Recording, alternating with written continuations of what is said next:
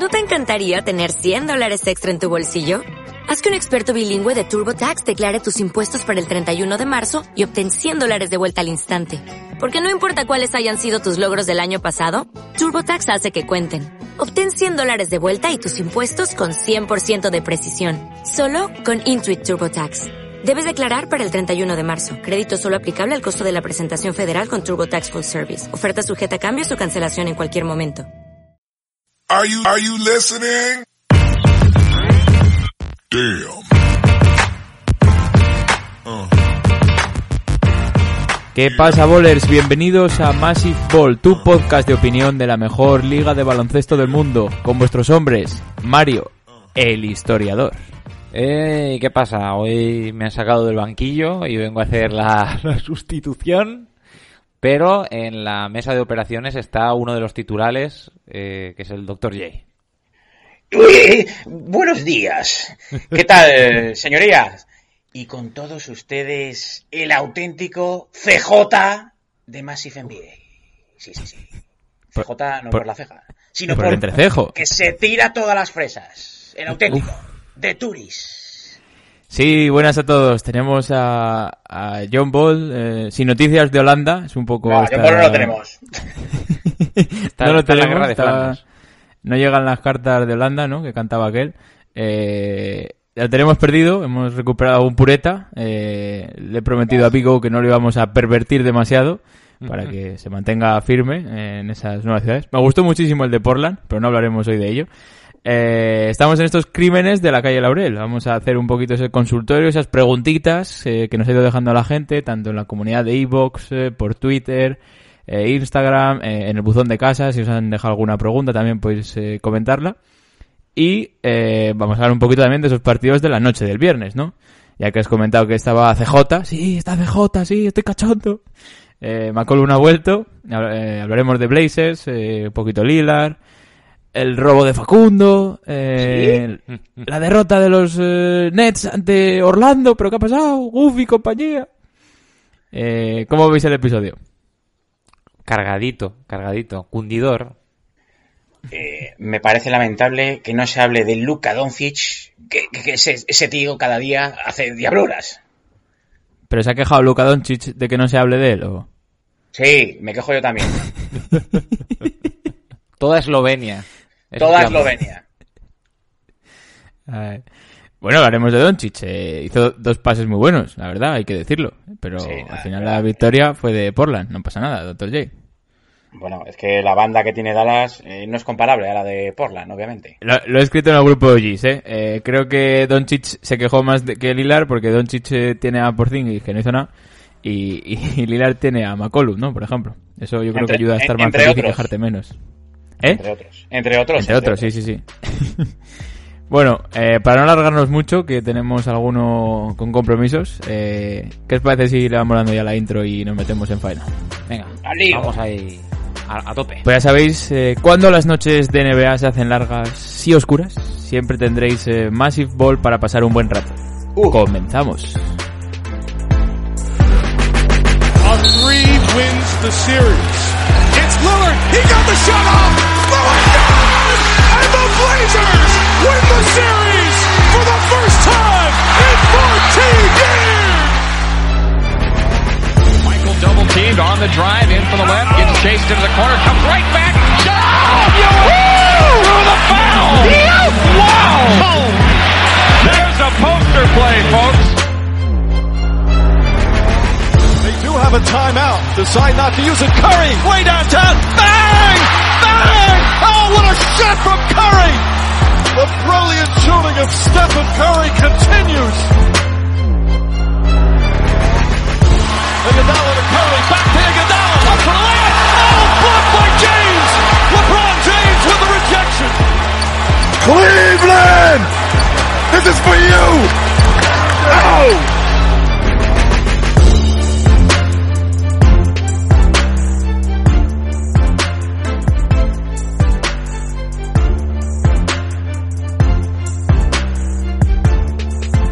Vamos con esa primera parte del episodio, un poquito esos partidos de la noche del viernes eh, al sábado. Eh, Doctor J, para que veas que, que no soy eh, aquí parcial, soy completamente imparcial. Eh, ¿Qué quieres hablar de Luka Doncic? Ese partido entre Blazers y Dallas Mavericks con victoria de Portland Trail Blazers. Micro todo tuyo. Loa Doncic en 3, 2. No, a ver, eh, yo, yo lo que digo es que Doncic, si tuviera un equipo en condiciones, eh, porque ya yo creo que es un jugador que merece que todo lo que pidas eh, se lo den, Hmm. no estaría Dallas en esa posición. Y, y Doncic podría aspirar al MVP. Pero claro, tienes al amigo Porzingis que se la suda todo. Tienes a... Bueno, no tienes juega sin pivot prácticamente, porque Maxi Clever no es un pivot. Eh, y luego Joe Richardson no está explotando como tendría que explotar este año y se presumía. Entonces, pues claro, eh, Doncic al final eh, hace diabluras, pero no le da para competir de momento con, contra equipos contender como pueden ser los, los Blazers este año, ¿no? Ay, ay. Es que lo- los mejores jugadores detrás de Doncic realmente son Hardaway, depende del partido, Brunson, que es con el que más se puede confiar, y Trey Burke a veces un- tiene sus partidos, pero poco más. A mí me sorprendió eh, lo que recuerdo del partido que estaba medio dormido viéndolo. eh, lo que hacía bastante Portland era eh, cambiar automáticamente, porque Doncic buscaba el bloqueo arriba y cambiaban, daba igual el emparejamiento. Y luego Porzingis no aprovechaba. Muchos emparejamientos era Porzingis contra Damian Lillard y no posteaba absolutamente nada. Entonces, ver, si en- no tienes el juego al poste y poder aprovechar esa ventaja interior, lo que comentabas, eh, si carecen de un pivot y el que ejerce o debería ejercer como tal tampoco cumple esa faceta, es que te está limitando bastante ahí una faceta al juego, ¿no? En general es que también es- podríamos hablar de que si tú tienes a Enes Kanter, que lo que hace bien lo hace muy muy bien, que tienes a ¿Qué Enes es? Kanter machacando en la zona, joder, pues que Oh. no pongas a defenderlo al rubio ese alto que tienes, llama la atención. Sí, No, a ver, eso que ayer... Dallas, perdón, Dale. de Turis. Dallas yo creo que antes de que acabe el mercado de traspasos tiene que hacer algún movimiento. ¿eh? Claro, el, el problema es que lo de Porzingis va a ser eh, es que se van a llevar 75 céntimos por un euro. Ya, Por- porque ya no, el mismo va- valor de mercado ya no lo tiene. ya. Si empieza todo, Dallas sigue estando en play-in. Eh, no, están octavos, disputando- están, sí. O sea, Sí, tiene sí. opciones. Y yo creo que al final en un play-in, lo que comentábamos en algún episodio pasado, con San Antonio y Warriors y Memphis, teniendo a Doncic, ¿no? Tiene algo que decir. Hmm. Para, para Hmm. mí el resumen de Dallas es que la offseason les ha salido fatal porque lo de George, Richard- lo de George Richardson no ha salido como ellos esperaban y Seth Alguien Curry dijo, fue un error. alguien dijo marchar. que no ganaban, sino que salían muy perjudicados con ese cambio y dejaba a Dallas fuera de playoff. Igual me calenté un poquito, pero I told you. Hombre, a ver, eh, al final han ganado consistencia defensiva, pero eh, han perdido gente que ayudara en la anotación a, a, a Doncic. Eh, pues eso, los, los Seth Curry y compañía que estaban el año pasado, al final eran jugadores que metían muchos puntos y ayudaban también a que Doncic eh, pu- pudiera asistir, ¿no? Entonces, eh, esta temporada parece ser que va a ser eh, Doncic sistema, ¿no?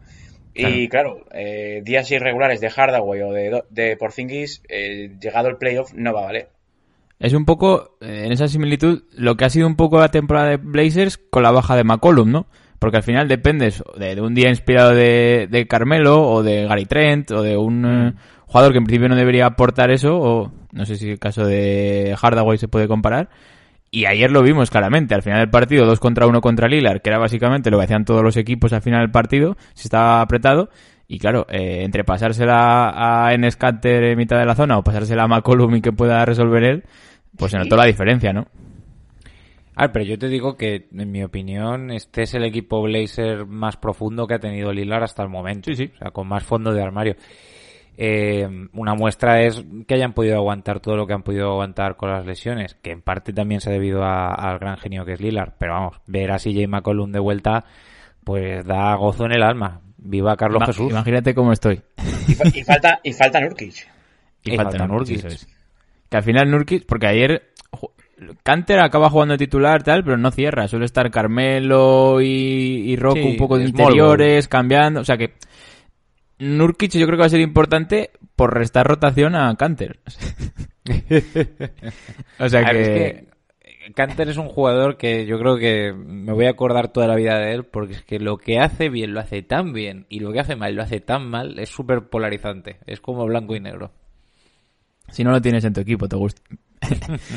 ¿Queréis hablar también de otro partido, otra eh, que se resolvió anoche, ese robo de Facundo Campazzo? Y ¿Sí? ese clutch eh, de ojo que ha vuelto o no, eh, Yamal Burbuja Murray. Buah. Esa victoria de los Denver Nuggets. No, yo, yo suelo decir que Jokic eh, está, vamos, a un nivel quizá el mejor de su carrera. Eh, y quizá si Embiid no llega a, a jugar más lo que queda de temporada, mm, puede ser el que le compita a Harden y a LeBron el MVP. Aunque por prensa seguramente, seguramente que Harden y LeBron estén un paso por delante. Y decir, y decir, en la última jugada de Lavín que obviamente no conoce a, Fa- a Facundo Campacho, porque darle la espalda a un jugador como Campacho eh, votando eh, es tu muerte. Entonces, ahí denota que Lavín no tenía muy estudiado a.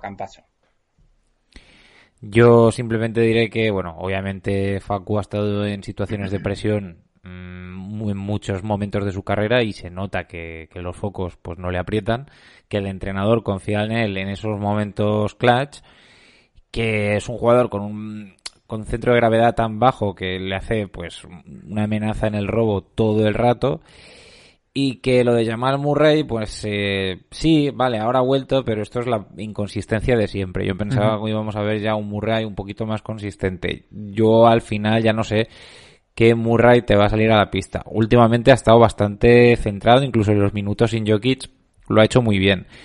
El hecho de tener a Will Barton, que no lo tenía el año pasado, también se nota pero me parece a mí que Denver lo va a tener mucho más difícil en su camino a las finales de conferencia que el año pasado. Hay, más rivalidad también, no más rivales.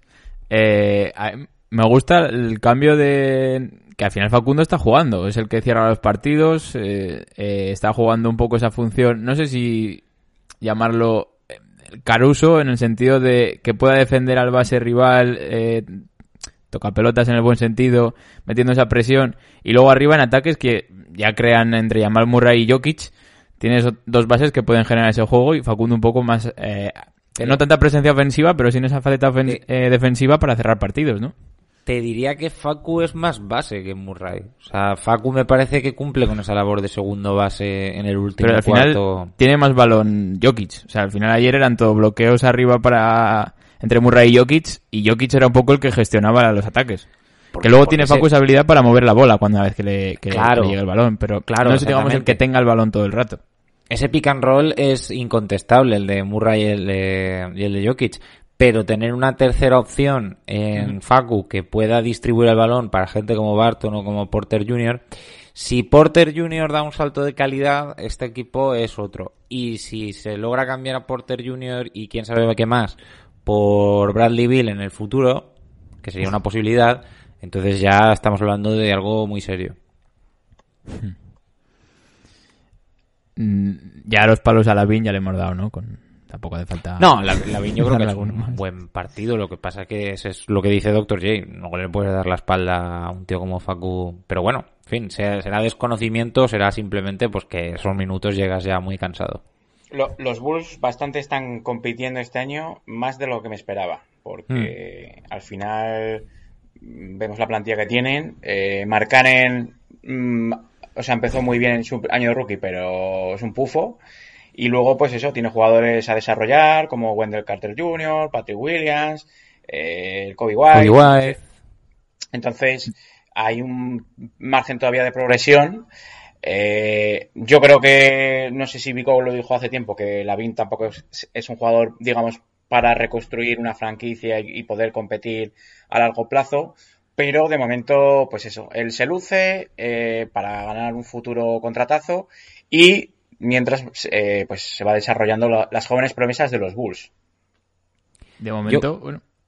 Perdón, dale, Mario, dale. No, no, es nada, muy rápido. Yo creo que si no hubiera play-in, a lo mejor veríamos algún traspaso de, de Otto Porter, de Lavin, pero habiendo play-in, pues hay muchos equipos que se ven con posibilidades todavía de meterse en playoffs y no quieren vender. Entonces, mm, me parece que, esa es la actitud de los Bulls, en plan, esto no está del todo perdido, aún podemos competir. Incluso los que no lo dieron por pérdida anoche, por lo menos, pese a estar a 14 victorias de líder y a 5 del play-in, son los Orlando Magic, ¿no? Eh, derrota de Brooklyn Nets, sin KD todavía, pero con eh, Kyrie Irving batiendo récord de anotación de esta temporada, creo que 43 puntos. Y James Harden un pelín más flojo.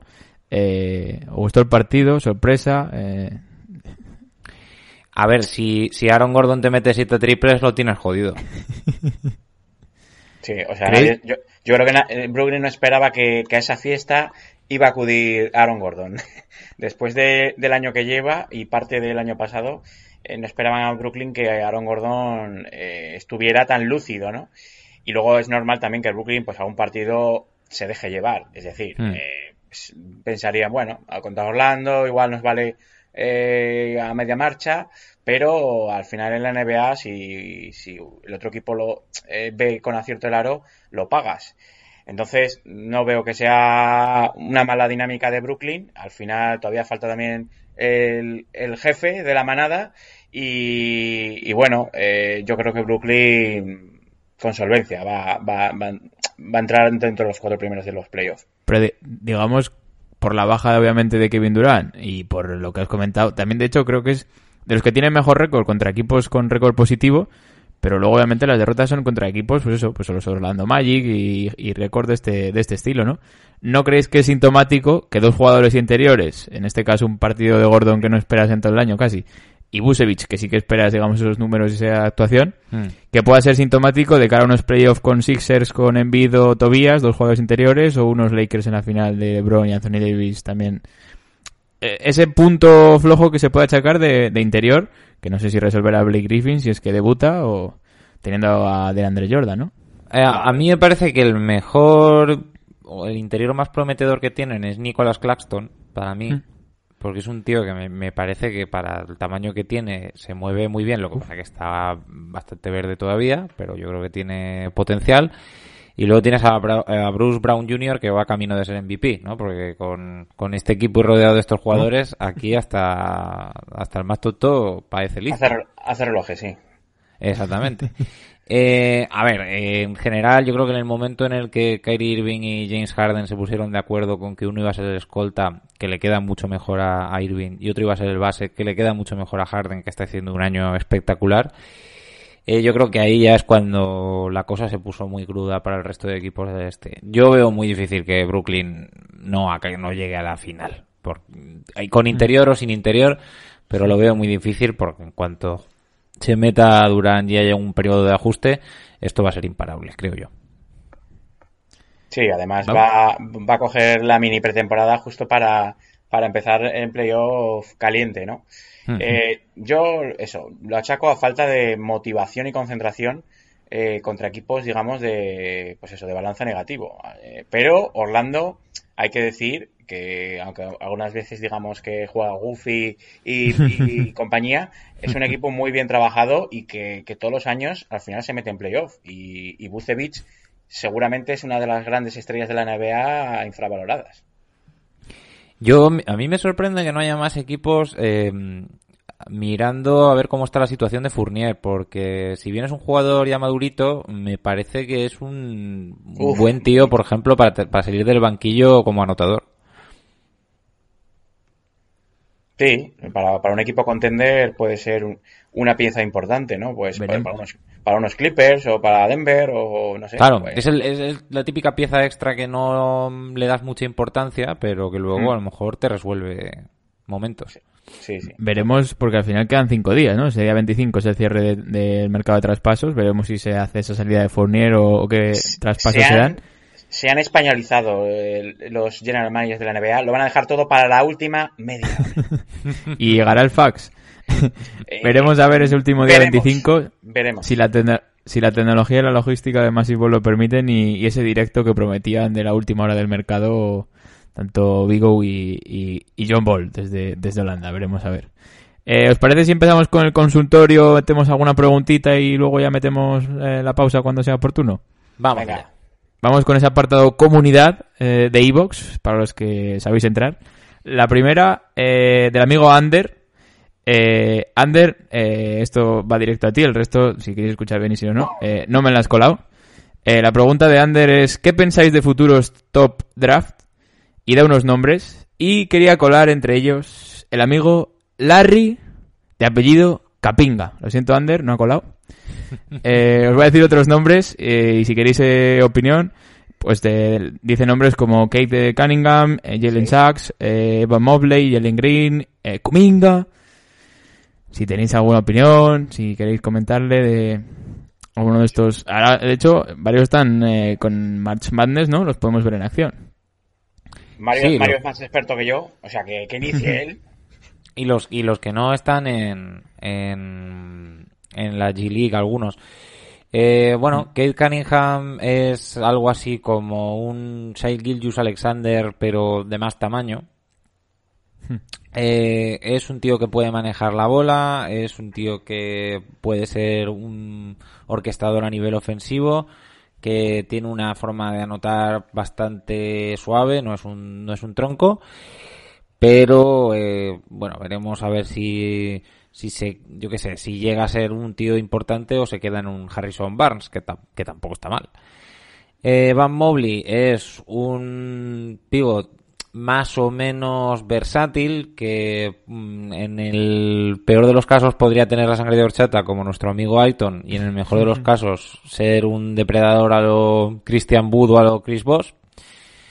Eh, Jalen Green es pues eh, un anotador eh, en el mayor sentido de la palabra y Jalen Sachs es de Gonzaga pues un base de estos que, que va a dar mucho que hablar pero que probablemente no se drafte demasiado alto eh, porque ya sabes que lo, lo, lo más las técnicas más básicas se suelen eh, dar por hechas y la mayoría llegan aquí más, más verdes que, que en una tienda de, de verduras. ¿Sí? Pero este tío, este tío tiene muchas tablas. Agra- agradecemos el fichaje de Mario para hoy, ¿no creo, doctor J? Por lo menos para esta pregunta. Eh, sí, yo iba, yo iba a hablar de Iverson, de Dallenberg y compañía. Así que, por cerrarla, yo recomiendo el episodio breve que hizo Julián el viernes, que habla un poquito de esos jóvenes a seguir, los que están participando en el March eh, Madness, e imagino que de cara al draft, cuando sean estos jugadores, pues haréis otro, especial, ¿no? Julián. Ya... Sí. Julián se sabe hasta el nombre del tercer asistente de Wichita State. es una locura. Vamos con la siguiente, amigo. Presidente Benson. ¡Oh! OG. Ojo, eh. Muy buenas figuras. ¿Qué tal habéis visto a Levert y McCollum después de volver de sus bajas? Ojo, aquí él mismo se corrige. ¿eh? Al segundo lo veo más flojo, pero también es normal que le cueste coger ritmo por McCollum. Esto lo escribí a la tarde del viernes. Esta mañana, tras la exhibición de anoche, eh, si antes lo digo, de McCollum va y mete 32, suele pasar. ¿Cómo veis a Levert? Eh, ¿Cómo veis a McCollum? Ya hemos comentado un poquito, si queréis con Levert. bueno, pues Lever, eh, la operación ha sido milagrosa, la recuperación ha sido milagrosa, ¿no? Porque al final, eh, una operación que se prevía que igual se perdía más tiempo, eh, el tío ya está jugando, obviamente no está al 100%, pero eh, vamos a ver cómo evoluciona, si le va a afectar a largo plazo o no. Yo creo que, que no va a tener ningún problema y McCollum, pues eso, ya se ha contestado él mismo. Al final, los jugadores también tienen, antes de, salvo Hazard, tienen uh, varios, entrenamientos, varios entrenamientos previos donde ellos se ven con los médicos, con los entrenadores y hasta que no dan, no tienen el ok eh, de todo el mundo, no juegan, ¿no? Entonces, en ese sentido, yo creo que los jugadores van a volver bien. Mario. Yo creo que el mejor Lever lo vamos a ver probablemente ya cara al año que viene. Y McCollum es que ya ha estado metida, ha estado metido en tres guerras mundiales, en dos guerras civiles, en ¿Sí? peleas de barrio, en todo tipo de reyertas. Y entonces este tío ya se conoce la NBA bastante, bastante bien. Entonces su recuperación que el- más rápida. que Levert eh, a mí me gusta bastante que haya vuelto porque creo que con tanto Brogdon, y Sabonis lo van a agradecer bastante porque recordamos que Indiana empezó muy fuerte Mm. eh, contaban con Oladipo en el equipo eh, y yo creo que puede un poco suplir con ese rol eh, Levert incluso de cara a futuro mejorarlo obviamente eh, y creo que les va a desahogar bastante, ¿no? Obviamente, tiene que coger ritmo de competición y todavía les va a costar, pero yo creo que lo necesitaban en el sentido de que estaban ahí un poco, pues eh, ahora mismo están empatados con los Bulls. Eh, y de cara por lo menos a asegurar, no sé si playoffs, pero sí el play-in, eh, que sea esa tercera estrella que se entienda y que vuelva otra vez a, a liberar un poco y dejar más sueltos a Brogdon y Sabonis, ¿no? Dale, Mario, dale. ¿O no? Ah, vale. Si no, pues, no, fin. no, pero a ver, yo creo que eh, sí, les va a venir muy bien. Creo que Indiana tiene una base muy potente sobre la que construir su proyecto cara al futuro. Creo que estos tres jugadores son tres buenos pilares. Pero Indiana lo, obviamente, pues este año ha quedado un poco así en, en pausa. Eh, vamos a ver qué pasa el año que viene, pero bueno, yo creo que, que eso, que es un proyecto para sentirse bastante ilusionado, me parece a mí. El problema de Indiana ha sido que el este ha mejorado bastante. Eh, porque igual con este equipo eh, podría aspirar incluso a, disputar la final de, hace unos años, la final de conferencia del este. Pero, claro, eh, entre Brooklyn, eh, Filadelfia y, bueno, con Giannis en, Milwaukee, al final Indiana ha pasado, digamos, a un segundo escalafón, ¿no? En posiciones en el este. Sí que tiene buenos jugadores. No tiene, digamos, un jugador, eh, pues eso, del nivel de Harden o el del nivel de Durán o Sobani, eh, Sobanis iba a decir. Sabonis. Está Sobani. Sí, Sobanis. ¿Cómo le gusta sobar a Sobani? Sabonis, eh, en teoría, va a ser eh, la estrella, ¿no? Rutilante de estos Pacers para, para lo que viene los próximos años. Pero vamos a ver si ya está tocando su techo o puede seguir mejorando. También nos pregunta el, el presidente, ojo, cuidado, ¿Sí? estamos hablando con el presidente, no se olvide. Fran- Florentino, Eh, Florentino Benson. Eh, por otro lado, ¿creéis que Edwards está a tiempo de discutirle el Roy a la Melo? Un saludo. sí, ¿Cómo? si, hace, si hace más partidos de 40 puntos, sí. sí. Para mí Hombre, no. en, cua- en cuanto a anotación, en cuanto a anotación, eh, es el mejor rookie de, de este año. Eh, obviamente la Melo, la Melo es un jugador que pues que participa más, que con sus asistencias es más vistoso, ¿no? Salvo algún mate que otro que hace Edwards, pero es un jugador que es, que es más vistoso, tiene sus partidos que mete sus triples. Y luego, pues también ayuda a que Charlotte está un poco mejor que Minnesota, ¿no? Un- Un Pues equipo ha perdido decimos 20. un poco mejor decimos Sí. que Charlotte está sexto, mientras que los Timberwolves están en el infierno más putrefacto. Eh, Están, están en la guarida del lobo, ¿eh? Todavía. Sí, sí. Uf, Jesús. Ese lobo está, está jodido. Que llamen a la veterin- a- a- al veterinario. Yo creo que sí, que, que no por el récord del equipo. O sea, estás hablando. El, el rookie, por mucho que. Es que no creo que vaya a hacer 40 puntos todas las noches. Va a hacer bastantes. Pero no creo que lo haga todas las noches. Entonces. De todas maneras, hay, Para- hay que decir que a Minnesota el cambio de entrenador le ha venido bastante bien. Sí. Dicho esto, eh, Se les acerca un poco Houston. Minnesota cuando acabe el año se tiene que pl- replantear bastantes cosas, ¿sí?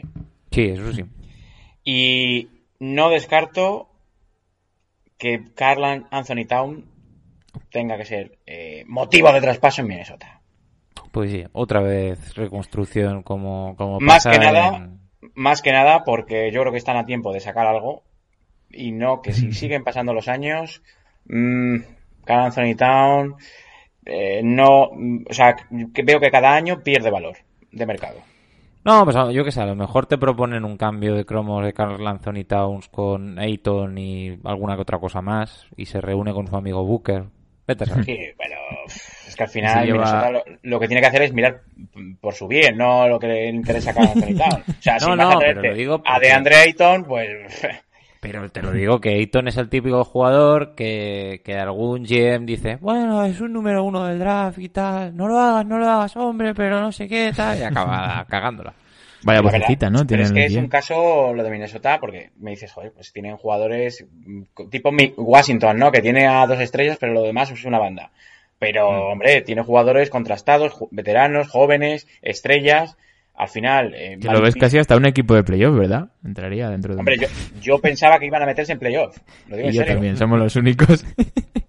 Hombre, si, si empiezas a decirte Angelo, eh, Carl Anthony Town, Edwards, eh, luego tienes a Ricky de suplente, eh, gente como Malik Beasley cuando no está apartado, claro. Pues, Jared yo- Culver, que, que pensábamos que iba a dar un, un pasito más. eh, Okoye, entonces, no sé. mm, Yo le pido por favor a, a los Clippers si pueden sacar a Ricky de ese, de ese puto infierno. Yo qué sé, por hacerle un favor. Sí. Ahora ya que sí, se, sí, se sí. haya habituado. Vamos con la siguiente, el amigo Josemi. Quedan dos ¡Hombre! antes de meter la pausita, un poquito rápidos. Eh, se me ha ocurrido una pregunta que ha desencadenado en otras. Eh, llamadme loco si queréis. Josemi, eh, ¿puedes confirmar si estás en Holanda? Tú también. Eh. ¿Deben los Orlando Magic seguir el modelo actual de los Oklahoma City Thunder, que sería conseguir todas las rondas del mundo? Y un poco en esa línea plantea, la estrategia de los OKC debería considerarse un ejemplo eh, de- por otros equipos menores. Eh, pues al final lo que plantea es eso, si va a haber una liga en la que hay equipos que solo quieran acumular rondas y esté muy desigualada o que desvirtúe mucho la competición.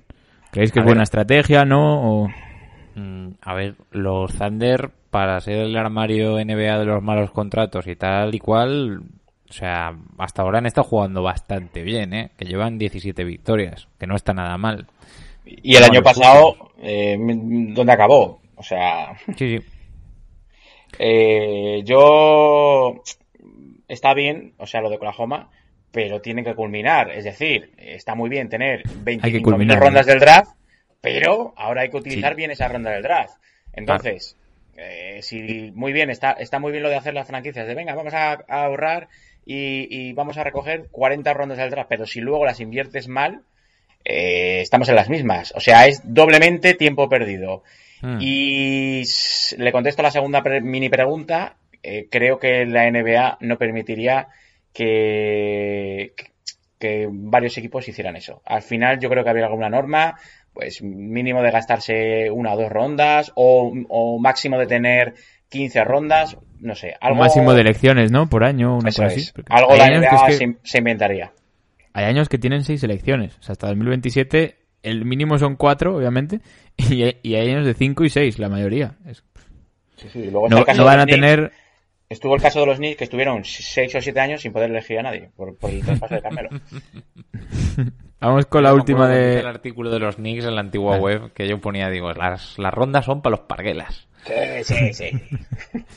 La última pregunta de El Chino Cuadros, eh, ¿Cómo? de la comunidad. Chinito. Eh, Le- Lebron ha dicho que quiere ser dueño de una franquicia. Eh, ¿Cuál creen que serían las candidatas?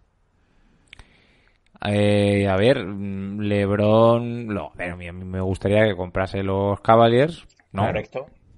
Pero bueno, pero, Pero yo le veo comprando desde una franquicia a lo mejor de NBA femenino hasta un equipo más pequeño a lo mejor de béisbol, hasta no sé. Donde juegue, donde juegue su hijo. Sí, sí, sí. Ay, Pues sí, un poco, sí. Ya no es, No, no, ya no es mi, mi padre es el entrenador, es mi padre es el dueño. Hombre, eh, escúchame. Eh, y bueno, yo creo que estoy con Mario, que Cleveland es la gran candidata. Al final es donde, donde él creció, ¿no? Donde también hizo, la hizo campeón. Y, y, y yo creo el reto sería mayor, es decir, hacer de Cleveland una franquicia potente en la NBA, que no, que si, compras los Knicks, eh, que sería difícil, eh, pues, pues ya tienes, digamos, el mercado, ¿no? Al final, el reto de LeBron sería construir un mercado grande en Cleveland, eh, tener una franquicia importante, no sé. Supongo que lo- como lo que visualizó Jordan en su día, claro.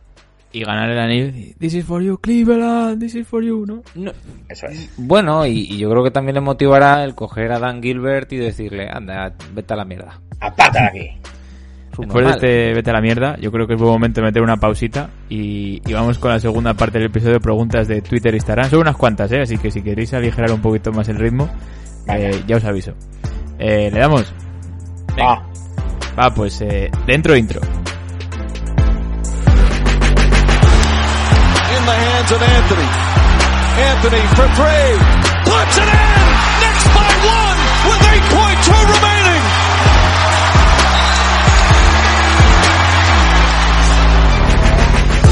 Seventeen. All right, here is Vince Carter with his first shot.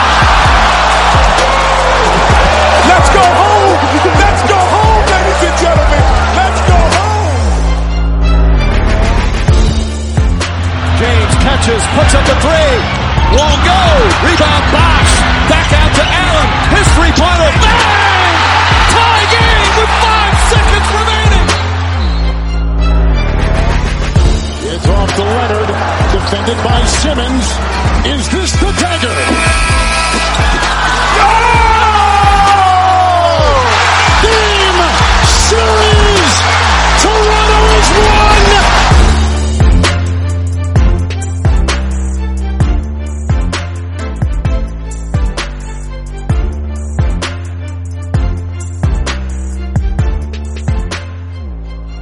Primera pregunta, segunda parte del episodio. eh, la pregunta en Twitter del amigo Pablo Alonso. ¡Oh! Eh, oh. ¿Qué movimiento haríais si fuerais los Knicks de cara al deadline? Y dice, suena Alonso. No sé si es el nuevo suena Mitchell. Eh, por alusiones, Dr. J, ¿tocarías algo en la plantilla de los Knicks? Hombre, por, por tocar, me, me traería an- an- ante Tocumbo, me traería... no, pero ahora, ahora en serio, eh, yo, yo, si van a hacer un traspaso random o de medio pelo, prefiero que se queden como están. Hmm. Eh, Lonzo Ball, ¿Para vale, qué? Te lo compro, pero si obviamente no sale Imanol y te quitas al amigo Peyton y Liquina. Si no, no te lo compro. Y, un pivot, pues eh, le cortaré la progresión a Mitchell Robinson, ¿no? Pero bueno, habría que saber si Thibodeau quiere a, a Mitchell Robinson de cara al futuro. A ver, yo creo que mm, no hace falta hacer ningún cambio apresurado porque los Knicks, si bien han hecho una temporada sorpresa, mm, no creo que esté entre sus planes eh, competir por el anillo este año. Creo que hay gente que se ha quedado un poco sin sitio en el equipo, como Austin Rivers, que a lo mejor le puede servir a alguien. Fran Niliquina también a lo mejor le puede servir a alguien. Eh, mirando así el roster de los Knicks, es que realmente no, Y luego- no movería a nadie más, porque a mí, por ejemplo, hay gente como Bullock que me, que me parece imprescindible ahora mismo. Y luego eh, no se entendería el, fichaje de Derrick Rose. Si Claro, Al claro. final, eh, mucho, mucha oposición de base. Yo por eso no me Yo encaja creo que los. Knicks, los Knicks podrían hacerse quizá con a lo mejor algún ala que le diese un poquito más de respiro a Barrett. Pero bueno, es que el estilo Thibodeau es mm, darle minutos hasta que les pase Es algo, poco con lo respiro. cual- Un Luolden, ¿no? Un perfil Luolden, ¿eh? Un Harrison Barnes o algo de eso, ¿eh? Bueno, sí, Harrison contrato. Barnes es que está sonando, pero vamos, eh, más que una canción del verano. Hasta el, hasta el Valencia Basket, ¿eh? Sí, sí, sí, sí. Vamos, Roch. Venga, pan de fútbol. coge Harrison. La siguiente pregunta de David S. Parcival. Oh. Eh, ¿No veis a Harden ya entre los cinco primeros en la carrera por el MVP? Bueno, eh, yo lo veo entre los tres primeros. Lo dije hace un po no sé si fue hace una semana o hace dos. Para mí Harden ahora mismo es el que le disputa el MVP a LeBron James. Vale. Sí, para y- mí este, este está siendo el mejor año de, de Harden en toda su carrera, sinceramente. Yo sigo pensando en que Embiid debe- merece el MVP, porque confío en que va a llegar antes de que sean playoff y demás, y al nivel. Y si no, pondría a Harden segundo, la verdad. Lo, lo único que le pesa a Harden es la salida Uf. de Houston. Ah, vale. Pero a nivel de juego en Brooklyn, yo no le he visto jugar igual de bien en, en mi santa vida. O sea, a nivel de equipo, de, de, de hacerlo todo correctamente. Sí, sí, sí. O sea, de los tres bichos es el que más juega en equipo. Los otros dos no, igual no lo entienden bien eso, ¿no? No. Eh, dos preguntas rápidas del amigo Tony Alonso 82. Oh, Ojo la primera, ¿comunismo o libertad?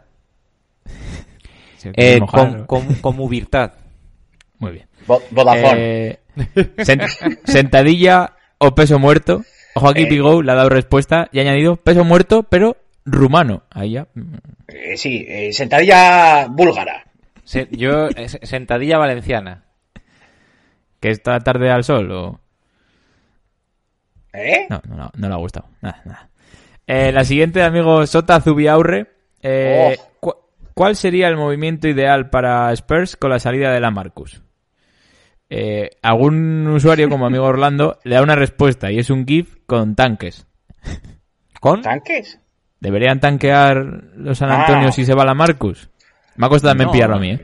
Yo no creo, Clona- vaya, para nada. Clonar a Duncan. La mejor pieza que tienen ahora mismo para cualquier movimiento es de Rosen. La de salida de, la Marcus a mí lo que me parece es que hace hueco para otros jugadores Por ejemplo, pues yo que sé, como Trey Lyles, que no es santo de mi devoción, pero bueno, ahora puede jugar un poquito. Con San Antonio yo tengo la duda de si Popovich va a cambiar, digamos, la mentalidad de la franquicia, ¿no? De pues fichar otro tipo de jugadores a los que ya estábamos acostumbrados. O va a seguir con el mismo patrón, pues perfil Lamarcus. Entonces habría que buscar un jugador perfil Lamarcus. O un perfil Duncan, ¿no? El Eh, perfil Lamarcus sería buscar a un tío alto que pudiendo tirar de triple no lo hace. Sí. No sé si hay muchos de esos ya. No. Dr. J. Ahora. Yo, yo, ahora mismo. Jugador estoy alto que no pueda tirar de triple. No, vale. Yo estoy libre. Sería una pero, llamada de pop. pues claro, que coja el teléfono rojo y, y me llame. Pops. Eh, un poco en la línea, porque tenemos otra pregunta de Pedro Burgos 8, Uf. eh, que habéis comentado. Eh, de Mar de Rosen a Maps. Imaginemos que hay una salida de, de Mar de Rosen. ¿Lo veis en Dallas Mavericks? Porque al final eh, acaba contrato este verano. O sea, tiene 27 millones creo que son. Y eso es lo que me cuadra un poco de encajar en Dallas. Sería buen fichaje para Maps, pero.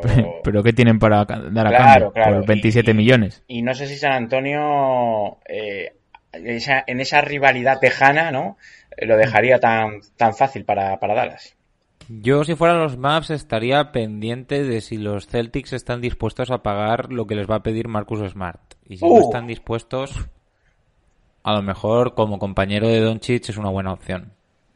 Por defensa y porque creo que puede hacer lo que ellos pensaban que iba a hacer George Richardson. La siguiente pregunta de amigo Patri, amigo Patricio, 4801. Don Patricio. Eh, ¿Os parece un robo Anthony Edward? Y explica un poco lo de robo. Eh, por mucho pick 1 que sea este draft, no daban ni un paquete de pipas por él. Bueno, bueno. Eso de que no daban un, un paquete de pipas, robo, robo. No sé quién. A ver, al final, Anthony Edwards estaba en las menciones de Rookie del Año con Weisman y, y la Melo Ball. Menos yo, que dije. Topi porque me calenté. Pero, eh, hombre, para mí no es un robo. O sea, es un jugador que en, en la universidad ya venía despuntando. A ver, yo quiero reivindicar un poco a Halliburton, que lo que pasa es que Nice. Sacramento, Sacramento es un cubo de basura ardiendo, ¿Sí? Pero, bomberos. pero Halliburton Ni quien la pague. eh, es un gran jugador que para mi gusto debería estar ahí en, el, en la selección. Yo creo que Edwards es una bestia atlética. Si combina esas facultades atléticas, como se ha demostrado últimamente, con un modo de jugar que le favorezca en los Timberwolves, pues yo creo que estamos hablando de un tío que desde luego valdrá muchas pipas. Y el amigo Patricio también preguntaba si no os entristece que Lillard no tenga ningún MVP ni ningún anillo. Amigo Patricio, de momento. Carmelo, eh, lo comentaba con Turis, 27.000 puntos, primer jugador de la historia que mete 27.000 puntos en la NBA y no tiene ningún anillo. Buenas noches. A Ni ver, MVP. mm, Para mí, yo ya lo dije, para mí eh, Lillard es un poco como, como Julen Guerrero. No importa que no gane nada en su carrera. Lo que importa es que es... Lo guapo tío- que es. Es un clubman. lo, bien, lo bien que canta. lo que ha hecho para el rap es lo que importa. A ver, yo la idea que tengo es que no dejaría todavía cerrada la posibilidad de que ganase MVP y o anillo. Nice. Mm, Yo creo que si, si Portland... Es una de las cosas que voy a decir en mi próxima clase de historia. Eh, Portland Hola, tiene ¿no? lo más importante y lo más difícil, que es una estrella de verdad. Y ese es Lillard. Y entonces, mientras tú tengas una estrella, todo lo demás puede pasar. Hmm. Sin estrella es imposible, pero con una estrella todo lo demás puede pasar. Hablando de, de Perdón, perdón, dale. Dale, dale. No, va a cambiar, ¿eh? Venga, va. Hablando de estrellas, el amigo Fer, Ferpect ¿Cómo? eh, da dos nombres. Uno es Eastbrook y añade Wizards 1525. Añade otro nombre que es Lavin y añade Bulls 1822 y pregunta, ¿numeritos o rendimiento?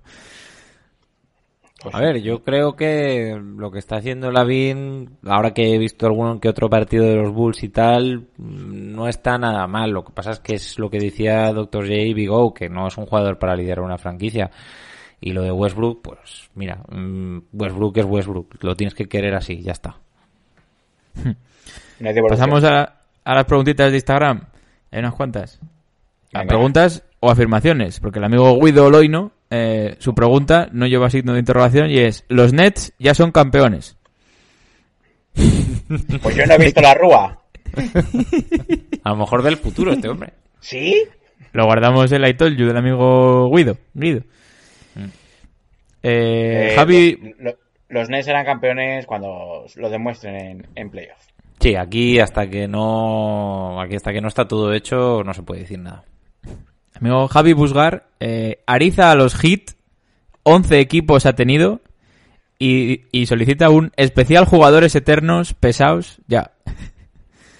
Eternos Eh, pesados. O sea, ¿Sabéis cuál es, jugadores que parece que nunca nunca se retiran. Ah. Creo, Godala, es lo que.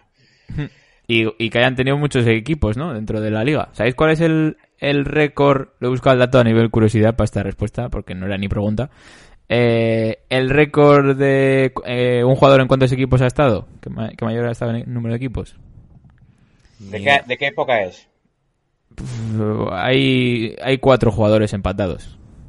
El más reciente creo que se retiró en el 2007, creo que era. Ja- ¿Jason Terry puede ser uno? No, siento Terry estuvo en huevos sitios. Sí. ¿Y sabéis? Os digo los nombres, ¿eh? Son eh, Chucky Brown, Jim Jackson, Tony Massenburg y Joe Smith, que es el más reciente. Ojo, manazas Massenburg, ¿eh? ¿Sabéis cuántos equipos han estado? 14. ¿Te la juegas, Mario? o- Eh, 10. Son 12 equipos. No, no puede ser 10 si Ariza son 11. Mario, no me escuchas. Bueno, a Mario, estás ver, ¿eh? ¿estás yo Sobani? soy de letras. Bueno, son 12 equipos. Así que Ariza, no descartamos un fichaje de aquí al 25 y ya, pues entras en la, en la historia de, de la liga. Bueno, la pues siguiente pregunta del amigo Educaso. Eh, ¿Qué tiene que hacer Lebron? Y pido respuesta corta, porque esto ah, hemos hecho ya 15 episodios seguro y haremos 30. ¿Qué tiene que hacer Lebron para que se le considere mejor que Jordan? Pues eh, ganar los mismos anillos que él o más. A ver, mm, está difícil porque el balance de finales mm, siempre le va mm, a dar un poco por saco. Yo creo que lo mejor que tiene LeBron es eso, la longevidad y lo- todos los récords que va a tener, que los va a copar todos o casi todos. Lo, lo- lo mejor que tiene LeBron es, creo que es el único de, de la historia que, que se puede comparar con LeBron, con Jordan. Ah, sí, sí. Si, de- si decíamos que Kobe era el jugador que más se había parecido a Jordan, LeBron es el jugador que más se ha En cuanto a todo, el poder compararse. eso es. La siguiente, bueno, es la de Demara Maps. Eh, la siguiente de Paco 11, ya que hemos comentado un poco, eh, nos sugiere si podíamos hacer algún episodio de Nicola Claxton, que has comentado, de Brooklyn Nets. No sé si dentro de las clases de historia, pero igual puede ser una eh, No, Juventud Divino en Tesoro de Julián, ¿no? A lo mejor en Juventud Divino Tesoro, mm, que- si Julián quiere, puede, puede hablarnos Julián. un poquito de Nicolas Claxton. Paco 11, Mario y servidor lo solicitamos por eh, lo que 11. nos gusta este jugador. Eh, ojo, hablando de Julián, ha dejado una pregunta. Eh, ¿Sí? ¿Os habéis comprado ya la camiseta de Coffee y voy a traducir eh, Cockburn? ¿Kofi Annan? No, Coffee Cockburn. Sí, Kofi Cockburn es un es una promesa bastante Illinois, importante de los Illinois y por supuesto pues tiene un apellido muy gracioso que así traducido vendría vendría a ser eh, picha quemada. por. Pi- ¡Oh! ¿Cómo tienes que ser para que seas picha quemada? eh? Ojo, cuidado. Picha Eh, frita. La, la siguiente, ojo, es una amenaza. El amigo arroba te miro y golpeo. Eh, y no es pregunta, es un enunciado, dos palabras. Dame MVP o dame MVP. No sé si es una petición para amigo picha quemada. Pues pues no, no te damos el MVP porque no te hemos visto jugar ni nada. O sea que, Ni boxear, ni boxear tampoco te hemos visto. Claro, o sea que eso de mirar y golpear, ah, eh, estás hablando con un valenciano, amigo. ¿Qué, qué pasa? Eh, Y ya hemos eh, mencionado los candidatos a MVP y a mí, salvo que Portland milagrosamente queden primeros del, del oeste o segundos, no creo que, que lo merezca este año por lo menos. Sí, no, este año está complicado. De todas maneras, yo creo que seguro que Lilar mm, prefiere llegar bastante lejos en playoffs a cualquier tipo de reconocimiento Hmm. tipo MVP. La siguiente, amigo Walking Seat 14. Wow. Son dos nombres, así que la respuesta tiene que ser uno de los dos nombres y nada más. Hakim o Shaq. Hakim. Eh, Shaq. Shaq. Eh, la siguiente de Albert Toby. Eh, ¿Consideráis a Irving ya el jugador con mejor manejo de balón o sigue siendo Iverson? ¿El debate estaría entre estos dos? ¿O queréis No. otro nombre? Sí. ¿Cuál es? Y siga Para- Thomas. Para... ah, Sí, si haya Tomás era una barbaridad en el dribbling. Eh, a mí me parece que, que Irving, desde luego, es mejor en el dribbling de lo que era Iverson. Sí, si esa es la sí, comparación. Sí, sí, sí. Ojo, eh, O. Fontecha. Me suena, ¿eh? Ese tío. ¿Sí? ¿Quién es más dominante en su estilo? Son dos nombres también, si queréis solo decir nombre o explicar. Shaq o Curry. Shaq. Habría que preguntar qué Curry de los tres, ¿no? No, pero Shaq. En cualquier caso, Shaq. Al final no hubo nadie que, que pudo parar a Shaq eh, en la pintura y a Curry se le puede parar. No, ¿sabes, Shaq. ¿sabes quién paró a Shaq en la pintura al Ben respecto Wallace. de antes? Ben Hakim. Y bueno, y Ben Wallace también en, en aquellas finales de... Pero en líneas generales, cuando recibía a Shaq en la pintura, era hombre muerto. Sí. Curry, lo que no he visto en muchos equipos, eh, que una defensa a toda pista de un jugador. Eso en Europa sí que se hubiese visto, pero en la NBA nunca he visto que, que le pusieran a un, a un defensor eh, todo el rato a Curry encima, ¿no? Ahora, de Curry, de Curry podemos decir muchas cosas. Una de ellas es que no hay nada más emocionante que recibir un WhatsApp de alguien diciéndote Curry lleva ya seis triples. Estamos en el segundo cuarto. Entonces, ¿dónde está el partido? Tengo que ponerlo. Eh, vamos con la siguiente de, del amigo Thomas Parna. ¿Cómo? Eh, LA, que entiendo que será la Marcus Aldrich, eh, por pick y algún jugador de rol. Y, da dos equipos. Unos son Portland y otros son eh, Orlando Magic. Sí, por alusiones, eh, amigo Tomás Parna, eh, en Portland no hay ninguno que se ajuste a eso, porque sí que es cierto que ha vuelto Seye McCollum y no está jugando a Fernie Simons. Eh, no ha jugado ni un minuto de los tres partidos que ha jugado McCollum, pero por contrato y demás ¿De es, que Turis, es imposible. ¿traspasarías a pelo a Covington por la Marcus Aldrich? No, ni de coña. Pues cuidado, ¿eh? No, no, no. A ver, la, la gente quiere ver la reunión, la Marcus Portland, pero claro. a ver. mm, Pero habrá que esperar a, a que acabe contrato si no, si no si no se lo quieren comer porque quedan cinco días y si no encuentran traspasos tendrán que comer y el año que viene creo que llega libre. Sí, yo creo que no hace falta tener prisa para la Marcus, sinceramente. Por eso. Eh, ¿Y en Orlando Magic lo veis? No sé si... No, si no. no lo van a dar y que, que sale gordo. No, no sé, me cuesta. Vamos con la última. Del amigo Venga. Lesi, Lese. Nu- Nunca sé cómo es este, este hombre. Es L-E-S-E-E. Eh, estoy viendo mucho hater de LeBron por lo del MVP. no creo que sea aquí. Acusados de LeBronis en repetidas ocasiones. Eh, y dice que, que cree que es candidato clarísimo. Eh, lo hemos comentado, ¿no? Todos estamos de acuerdo en que LeBron es candidato al MVP. Sí o claro que sí. Sí, a sí. ver, lo, lo de perder tantos partidos cuando se ha lesionado Anthony Davis no le hace un buen favor, pero la narrativa de la prensa y demás mm, puede ir ah, dándole viento de cola. Para mi gusto. Jokic ha hecho más méritos para un MVP que LeBron este año, para mi gusto, pero puede pero- ser que, que la narrativa le lleve a ello. Eh, yo creo que depende de cómo queden al final, ¿no? El equipo de LeBron eh, está a dos victorias de los maravillosos Utah Jazz de todos los récords. Sí, bueno, los ¿Cuándo- Utah Jazz es que están haciendo un descenso Claro. picado. Entonces al final veremos si sube Denver, hay tres partidos de diferencia. Si Denver queda por encima de Lakers, te lo compro, que se lo puedan dar a Jokic, por, pues al final por clasificación y números, está promediando casi un triple doble. Hmm. Pero si Eh, no, me cuesta que lo vaya a ganar antes que... ¿Cuál, cuál- ¿Qué año fue el último MVP de LeBron? ¿2015, 2014? No me acuerdo ahora. 2013, por ahí será. Pues En más, Miami, ¿eh? En Miami. más me lo pone cachondo. Eh, o sea, después de tantos años y que LeBron siga así, se merece más el MVP todavía. Claro, es que es eso, o sea, la, el, mayor argumento es con la edad que tiene y lo que está haciendo y la longevidad y que es LeBron y, que va a tener muchos medios detrás de él. No me, no me extrañaría que mucha gente pues votase, pero mm, para mi gusto, ya digo, yo creo que Jokic está haciendo más méritos. 2013 fue el, fue el último año, sí. Claro, el, el último año importante de, de Miami. Ya va, y ya va tiene, tocando, y ¿no? tiene dos, ¿no? ¿Dos MVP o no? ¿Tiene? No, no, tiene, más. cuatro, en. Cleveland. Sí, cuatro. sí, tiene cuatro, cuatro tiene.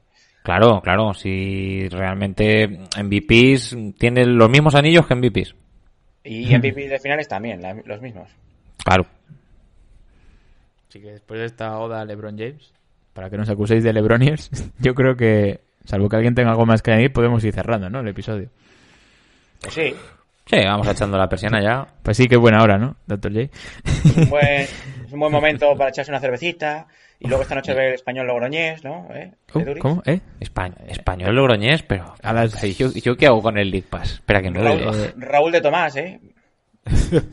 que, que tiene nombre de torero, pero vamos. Va, Para cuando salga este episodio, Os a ya vacunar, ¿eh? obviamente ya nos han metido tres, go- tres goles el español, pero bueno.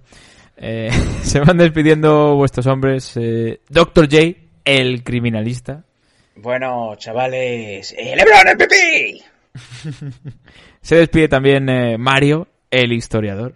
A ver, yo me vuelvo al lado pureta, me voy quitando la chupa de cuero y me voy poniendo otra vez el batín.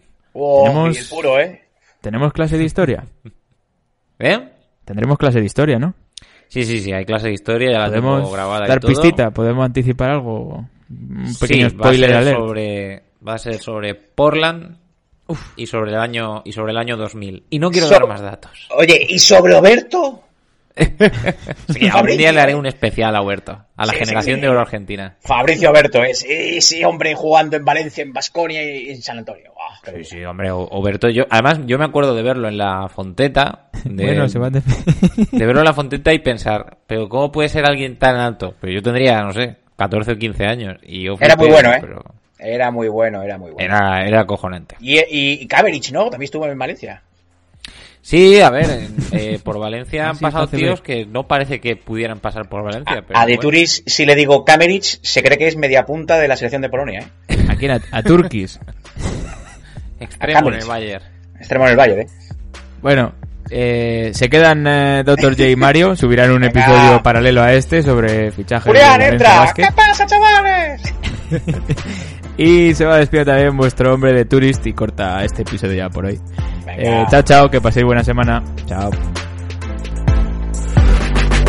A three wins the series. It's Lillard. He got the shot off. Lillard down! And the Blazers win the series for the first time in 14 years! Michael double teamed on the drive in for the left, gets chased into the corner, comes right back. Shot! You through the foul! Wow! There's a poster play, folks. They do have a timeout. Decide not to use it. Curry, way downtown. Bang! Bang! Oh, what a shot from Curry! The brilliant shooting of Stephen Curry continues. Iguodala to Curry, back to Iguodala, up for the layup. Oh, blocked by James. LeBron James with the rejection.